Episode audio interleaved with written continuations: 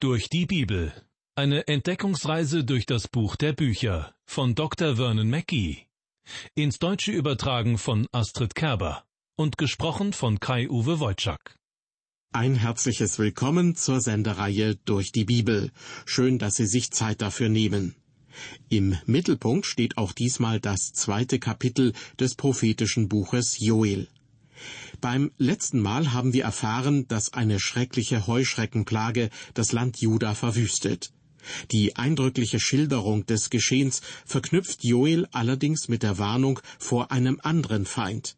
Und er gewährt einen Ausblick auf den sogenannten Tag des Herrn, einen Gerichtstag Gottes, irgendwann in der Zukunft. Bemerkenswert ist die Tatsache, dass Joel nicht nur Gottes Gericht ankündigt, sondern gleichzeitig dazu aufruft, zerreißt eure Herzen und bekehrt euch zu dem Herrn, eurem Gott. Wer weiß, ob es ihn nicht wieder gereut und er einen Segen zurücklässt. Im zweiten Kapitel des Joelbuches wird die Schilderung einer Heuschreckenplage mit dem Aufruf zur Buße verknüpft. Des Weiteren ist von einem feindlichen Heer die Rede, und Joel warnt ausdrücklich vor dem Tag des Herrn, also einem Tag des Gerichts. Bevor ich auf die Verse 15 bis 25 im Einzelnen eingehe, möchte ich diesen Abschnitt zunächst wieder im Ganzen vorlesen. Das hilft uns dabei, den Zusammenhang besser zu verstehen. Joel spricht im Auftrag Gottes zu seinem Volk, Blast die Posaune zu Zion, sagt ein heiliges Fasten an, ruft die Gemeinde zusammen. Versammelt das Volk, heiligt die Gemeinde, sammelt die Ältesten, bringt zusammen die Kinder und die Säuglinge. Der Bräutigam gehe aus seiner Kammer und die Braut aus ihrem Gemach. Lasst die Priester des Herrn Diener weinen zwischen Vorhalle und Altar und sagen, Herr, schone dein Volk und lass dein Erbteil nicht zu Schanden werden, dass Heiden über sie spotten. Warum willst du unter den Völkern sagen lassen, wo ist nun ihr Gott? Dann wird der Herr um sein Land eifern und sein Volk verschonen. Und der Herr wird antworten und zu seinem Volk sagen, Siehe, ich will euch Getreide, Wein und Öl die Fülle schicken, dass ihr genug daran haben sollt, und will euch nicht mehr unter den Heiden zu Schanden werden lassen. Und ich will den Feind aus Norden von euch wegtreiben und ihn in ein dürres und wüstes Land verstoßen. Seine Spitze in das östliche Meer und sein Ende in das westliche Meer. Er soll verfaulen und stinken, denn er hat Gewaltiges getan. Fürchte dich nicht, liebes Land, sondern sei fröhlich und getrost, denn der Herr kann auch Gewaltiges tun. Fürchtet euch nicht, ihr Tiere auf dem Felde, denn die Auen in der Steppe sollen grünen und die Bäume ihre Früchte bringen, und die Feigenbäume und Weinstöcke sollen reichlich tragen. Und ihr, Kinder Zions, freut euch und seid fröhlich im Herrn eurem Gott, der euch gnädigen Regen gibt und euch herabsendet Frühregen und Spätregen wie zuvor, dass die Tennen voll Korn werden und die Keltern Überfluss an Wein und Öl haben sollen. Und ich will euch die Jahre erstatten, deren Ertrag die Heuschrecken, Käfer, Geschmeiß und Raupen gefressen haben, mein großes Heer, das ich unter euch schickte. Soweit aus Kapitel 2 des Joelbuches die Verse 15 bis 25. Am Anfang dieses Kapitels wurde schon einmal dazu aufgerufen, die Blasinstrumente ertönen zu lassen, nämlich zur Warnung und zum Alarm. Hier nun in Vers 15 heißt es, Blast die Posaune zu Zion, sagt ein heiliges Fasten an, ruft die Gemeinde zusammen. Jetzt ruft die Posaune also zum Appell, die Gemeinde soll zusammenkommen. Diese Zusammenkunft ist ein Gottesdienst im wahrsten Sinne des Wortes. Heiliges Fasten bedeutet, dass sich jeder von allem Alltäglichen wegwendet, sich für Gott absondert und zu ihm hinwendet. Gott will ihnen begegnen und hat eine Botschaft, die jeden betrifft. Deshalb sollen sie sich versammeln.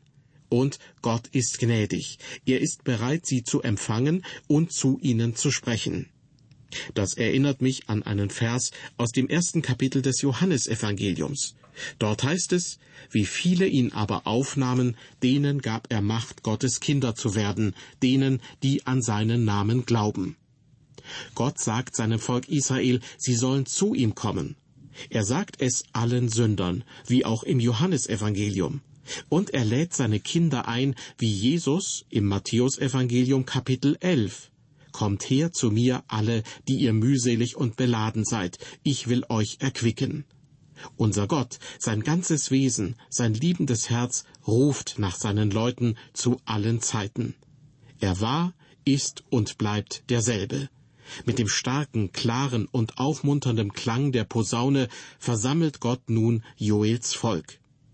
Bedeutsam ist es auch, dass im Hebräischen der Begriff des Verkündens eng mit dem Instrument der Posaune oder Trompete verknüpft ist. Die Nachricht oder der Aufruf wurde buchstäblich ausposaunt. Ich stelle mir einen Herold vor, der trompetend an der Spitze des Heeres vorausgeht und eine Botschaft ankündigt. Einzig und allein seine Botschaft ist in solch einem Moment wichtig und entscheidend. Ich denke, der Posaunenklang des Neuen Testaments ist bildlich gesprochen die gute Nachricht, die mit Jesus kam. Blas die Posaune zu Zion, forderte Joel zu seiner Zeit die israelitische Gemeinde auf. Johannes wiederum verkündete das Kommen des Reiches Gottes und rief zur Buße und Bekenntnis der Sünden auf. Jesus verkündete das Kommen des Reiches Gottes und die Erlösung von den Sünden durch seinen Opfertod. Der Prophet Joel ruft die Gemeinde der Israeliten auf, zusammenzukommen und ein heiliges Fasten auszurufen. Das ist eine ernsthafte Angelegenheit. Ebenso ernst ist der Aufruf Jesu, vor ihn zu treten und die Schuld zu bekennen. Nur so kann jeder Mensch begreifen, warum Jesus für ihn, für seine Sünde bezahlt. Hierzu fällt mir eine Begebenheit ein, die sich eines Sonntags nach der Predigt und einer Einladung zu Jesus zugetragen hat. Ein junges Pärchen war nach vorne gekommen, und ich fragte sie, sind Sie heute zum ersten Mal einer Einladung nach vorne gefolgt? Die Antwort lautete zu meiner Überraschung, nein, das machen wir jeden Sonntag. Ich wollte wissen, welchen Grund gibt es heute für Sie, nach vorne zu kommen? Weil wir alles empfangen möchten, was Gott uns geben will. Ich fragte weiter. Denken Sie, Sie bekommen alles von Gott, indem Sie hier nach vorne zum Altar kommen? Sie antworteten, ja, das hoffen wir. Ich bohrte weiter und fragte, ich muss Sie noch etwas fragen. Haben Sie jetzt alles von Gott bekommen? Was meinen Sie? Die Antwort des jungen Pärchens lautete, Nein, das glauben wir nicht. An dieser Stelle unterbrach ich dieses Frage- und Antwortspiel, denn ich hatte den Eindruck, diese beiden jungen Leute erwarteten viel von Gott, aber sie wussten nicht, worauf sie hofften und wie sie es empfangen könnten. Und so sagte ich zu ihnen, also an ihrer Stelle wäre ich ziemlich mutlos und enttäuscht. Sie geben sich alle Mühe, strengen sich richtig an, um von Gott beschenkt zu werden aber sie gehen anscheinend nicht den Weg der göttlichen Gnade. Der Weg zu Gott geht einzig und allein über Jesus. Und dieser Weg befindet sich jenseits unserer menschlichen Leistung und Anstrengung. Er selbst sagt, ich bin die Tür, wenn jemand durch mich hineingeht, wird er selig werden und wird ein und ausgehen und Weide finden. Kommen wir nun wieder zurück zum Propheten Joel.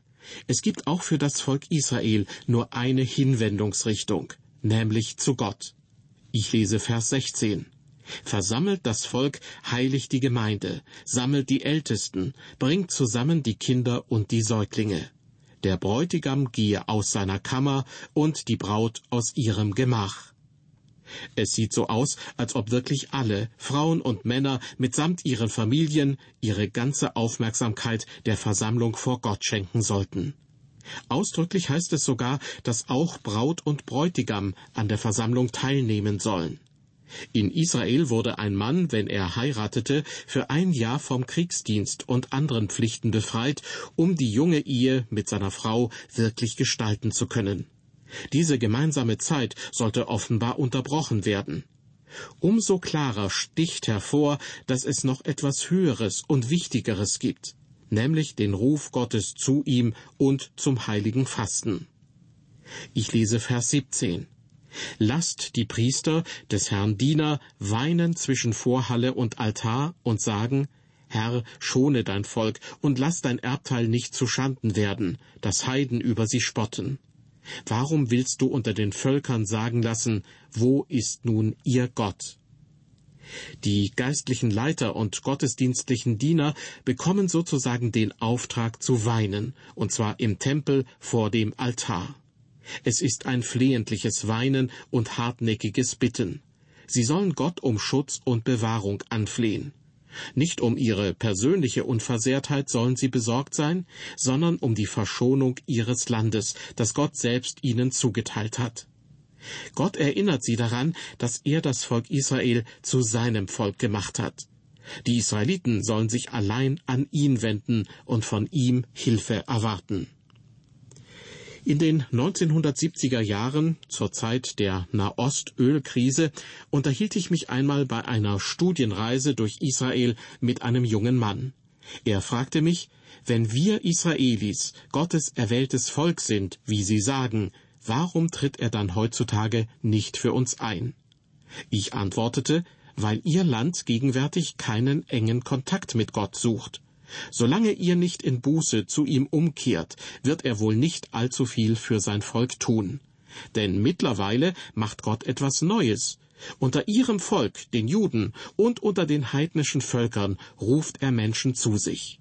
Sie sind mit Gott nicht auf dem aktuellsten Stand, denn sein neuestes Modell ist die Gemeinschaft in dem Herrn Jesus Christus, dem Messias. Sehen Sie, Gott lädt heute jeden in diese Gemeinschaft ein, jeden, der auf den Messias vertraut. Gehen wir zurück zu Joel. Er ruft das Volk auf, sich gemeinsam in der Haltung der Buße an Gott zu wenden und ihn um Hilfe zu bitten. Was nun folgt, ist eine wundervolle Reihe von Gottes Zusagen. Ich lese zunächst die Verse 18 und 19. Dann wird der Herr um sein Land eifern und sein Volk verschonen. Und der Herr wird antworten und zu seinem Volk sagen, Siehe, ich will euch Getreide, Wein und Öl die Fülle schicken, dass ihr genug daran haben sollt, und will euch nicht mehr unter den Heiden zu Schanden werden lassen. Das Wörtchen dann am Anfang von Vers 18 weist darauf hin, dass bestimmte Bedingungen erfüllt sein müssen, damit das Folgende passiert. Also in diesem Fall, wenn die Israeliten Buße tun und sich Gott zuwenden, dann wird der Herr um sein Land eifern und sein Volk verschonen. Solche wenn dann Aussagen finden wir auch im Neuen Testament. Jesus sagt zum Beispiel, wer sucht, der findet. Damit ist gemeint, wenn jemand sucht, dann wird er auch finden. Oder wer bittet, dem wird aufgetan.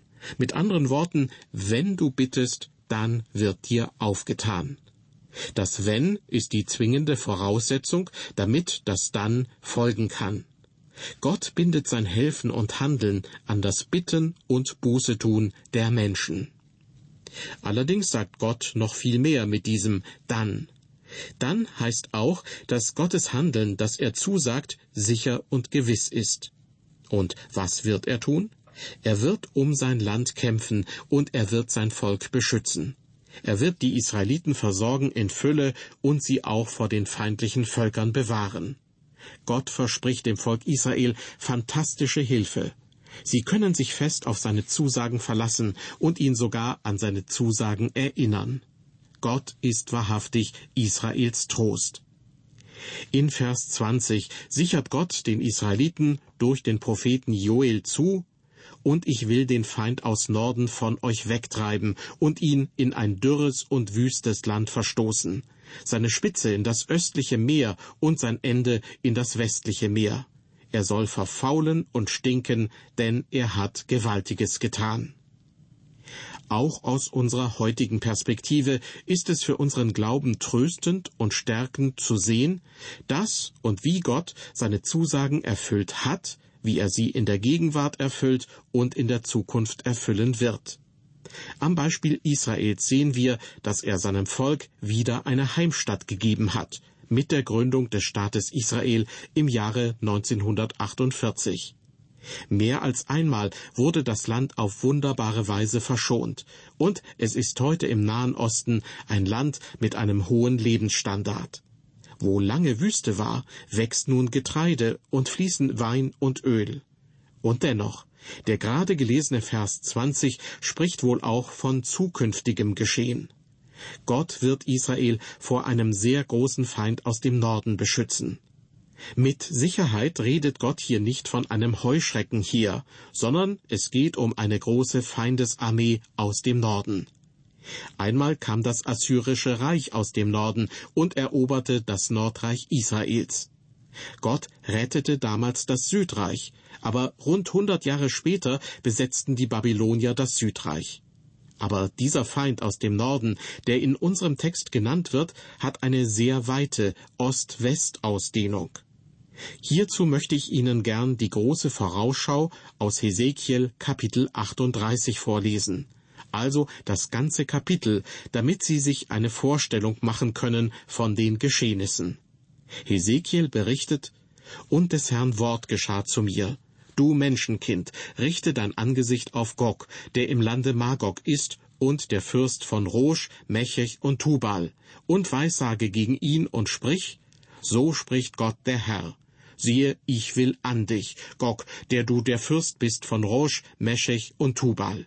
Siehe, ich will dich herumlenken und dir einen Haken ins Maul legen und will dich ausziehen lassen mit deinem ganzen Heer, mit Ross und Mann, die alle voll gerüstet sind. Und sie sind ein großer Heerhaufe, die alle kleine und große Schilde und Schwerter tragen. Du führst mit dir Perser, Kuschiter und Libyer, die alle Schild und Helm tragen, dazu Gomer und sein ganzes Heer, die vom Hause Togama, die im Norden wohnen, mit ihrem ganzen Heer. Ja, du führst viele Völker mit dir. Wohlan, rüste dich gut, du und alle deine Heerhaufen, die bei dir sind, und sei du ihr Heerführer. Nach langer Zeit sollst du aufgeboten werden. Am Ende der Zeiten sollst du in ein Land kommen, das dem Schwert entrissen ist, und zu dem Volk, das aus vielen Völkern gesammelt ist, nämlich auf die Berge Israels, die lange Zeit verwüstet gewesen sind, und nun ist es herausgeführt aus den Völkern, und sie alle wohnen sicher. Du wirst heraufziehen und daherkommen wie ein Sturmwetter, und wirst sein wie eine Wolke, die das Land bedeckt du und dein ganzes Heer und die vielen Völker mit dir. So spricht Gott der Herr. Zu jener Zeit werden dir Gedanken kommen, und du wirst auf Böses sinnen und denken, ich will das Land überfallen, das offen daliegt, und über die kommen, die still und sicher leben, die alle ohne Mauern dasitzen und haben weder Riegel noch Tore damit du rauben und plündern kannst und deine Hand an die zerstörten Orte legst, die wieder bewohnt sind, und an das Volk, das aus den Heiden gesammelt ist und sich Vieh und Güter erworben hat und in der Mitte der Erde wohnt. Saba, Dedan und die Kaufleute von Tarsis und alle seine Gewaltigen werden zu dir sagen, bist du gekommen zu rauben und hast du deine Heerhaufen versammelt zu plündern, um Silber und Gold wegzunehmen und Vieh und Güter zu sammeln und große Beute zu machen? Darum, so weissage du Menschenkind und sprich zu Gog, so spricht Gott der Herr. Ist's nicht so? Wenn mein Volk Israel sicher wohnen wird, dann wirst du aufbrechen und wirst kommen aus deinem Ort vom äußersten Norden, du und viele Völker mit dir, alle zu Ross, ein großer Heerhaufe und eine gewaltige Macht, du wirst heraufziehen gegen mein Volk Israel wie eine Wolke, die das Land bedeckt. Am Ende der Zeit wird das geschehen. Ich will dich aber dazu über mein Land kommen lassen, dass die Heiden mich erkennen, wenn ich an dir, Gog, vor ihren Augen zeige, dass ich heilig bin. So spricht Gott der Herr. Du bist doch der, von dem ich vor Zeiten geredet habe, durch meine Diener, die Propheten in Israel, die in jener Zeit weissagten, dass ich dich über sie kommen lassen wollte. Und es wird geschehen zu der Zeit, wenn Gog kommen wird über das Land Israels, spricht Gott der Herr, wird mein Zorn in mir aufsteigen. Und ich sage in meinem Eifer und im Feuer meines Zorns, Wahrlich, zu der Zeit wird ein großes Erdbeben sein im Lande Israels, das vor meinem Angesicht erbeben sollen die Fische im Meer, die Vögel unter dem Himmel, die Tiere auf dem Felde und alles, was sich regt und bewegt auf dem Lande, und allen Menschen, die auf der Erde sind. Und die Berge sollen niedergerissen werden, und die Felswände und alle Mauern zu Boden fallen und ich will über ihn das Schwert herbeirufen auf allen meinen Bergen, spricht Gott der Herr, dass jeder sein Schwert gegen den andern erhebt. Und ich will ihn richten mit Pest und Blutvergießen und will Platzregen mit Hagel, Feuer und Schwefel über ihn und sein Heer und über die vielen Völker kommen lassen, die mit ihm sind.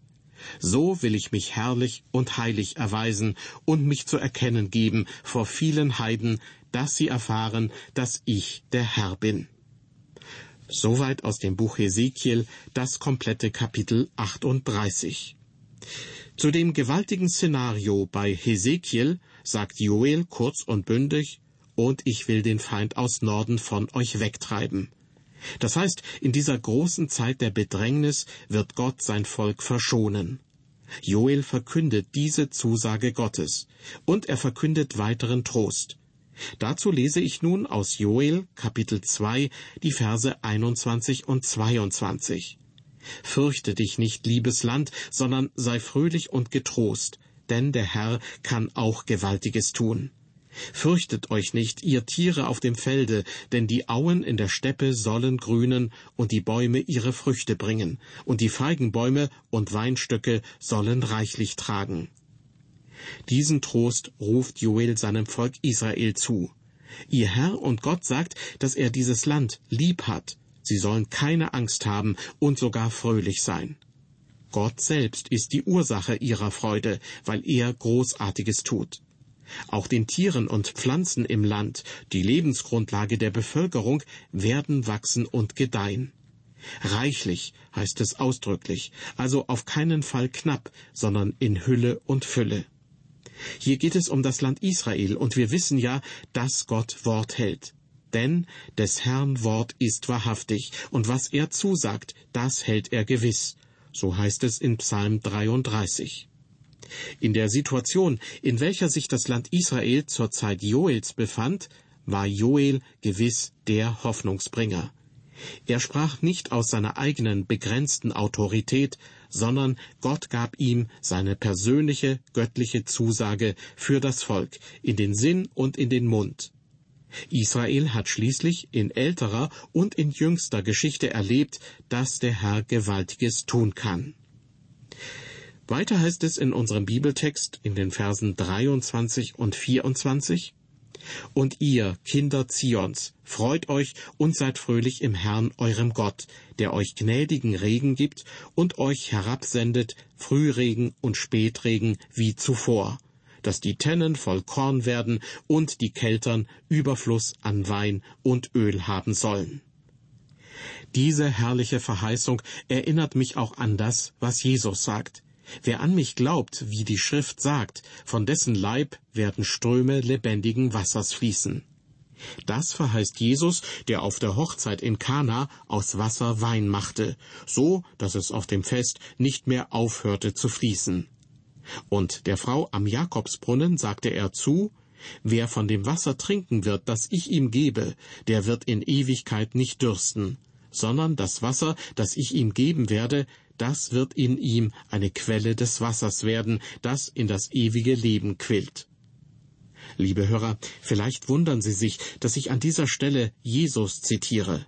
Was haben seine Worte mit dem zu tun, was Joel vorausgesagt hat? Nun, Gott, der Vater und der Sohn sind eins. So wird Gott auch in Zukunft Israel gnädig Regen geben, die Tennen füllen und Wein und Öl überfließen lassen. Seinen Jüngern verspricht Jesus, ich bin der Weinstock, ihr seid die Reben. Wer in mir bleibt und ich in ihm, der bringt viel Frucht, denn ohne mich könnt ihr nichts tun. Und in der Zukunft werden Gottes Kinder endgültig von seinem Wasser trinken, denn das Lamm mitten auf dem Thron wird sie weiden und sie leiten zu den Quellen lebendigen Wassers, und Gott wird abwischen alle Tränen von ihren Augen So heißt es im siebten Kapitel der Offenbarung. Außerdem will Gott auch alles wiederherstellen. Das bedeutet für Israel in Joel 2, Vers 25, und ich will euch die Jahre erstatten, deren Ertrag die Heuschrecken, Käfer, Geschmeiß und Raupen gefressen haben, mein großes Heer, das ich unter euch schickte. Der Gott Israels ist der Wiederhersteller und Versöhner. Er, der alles schuf, kann auch alles erstatten und wird alles wieder neu machen. In dem Kapitel über das neue Jerusalem in Offenbarung 21 sagt der Herr, siehe, ich mache alles neu. So bleibt für das Volk Israel bei Joel die große Hilfe von Gott. Er hat einen Plan und schickt ein großes Heer. Er ruft zur Umkehr und übt Gericht. Er erstattet und macht alles neu. Liebe Hörer, wir sind am Ende dieser Sendung angelangt. Von einer vollmächtigen, einzigartigen Botschaft Gottes an sein Volk haben wir gehört. Und wir haben einmal mehr erfahren, wie Gott ist. Bitte vertrauen auch Sie auf ihn und lassen Sie sich von ihm ermutigen. Denn, so heißt es im Hebräerbrief, wie Gott vor Zeiten vielfach und auf vielerlei Weise geredet hat zu den Vätern durch die Propheten, hat er zuletzt in diesen Tagen zu uns geredet durch den Sohn. In diesem Sinne verabschiede ich mich von Ihnen. Auf Wiederhören bis zum nächsten Mal und Gottes Segen mit Ihnen.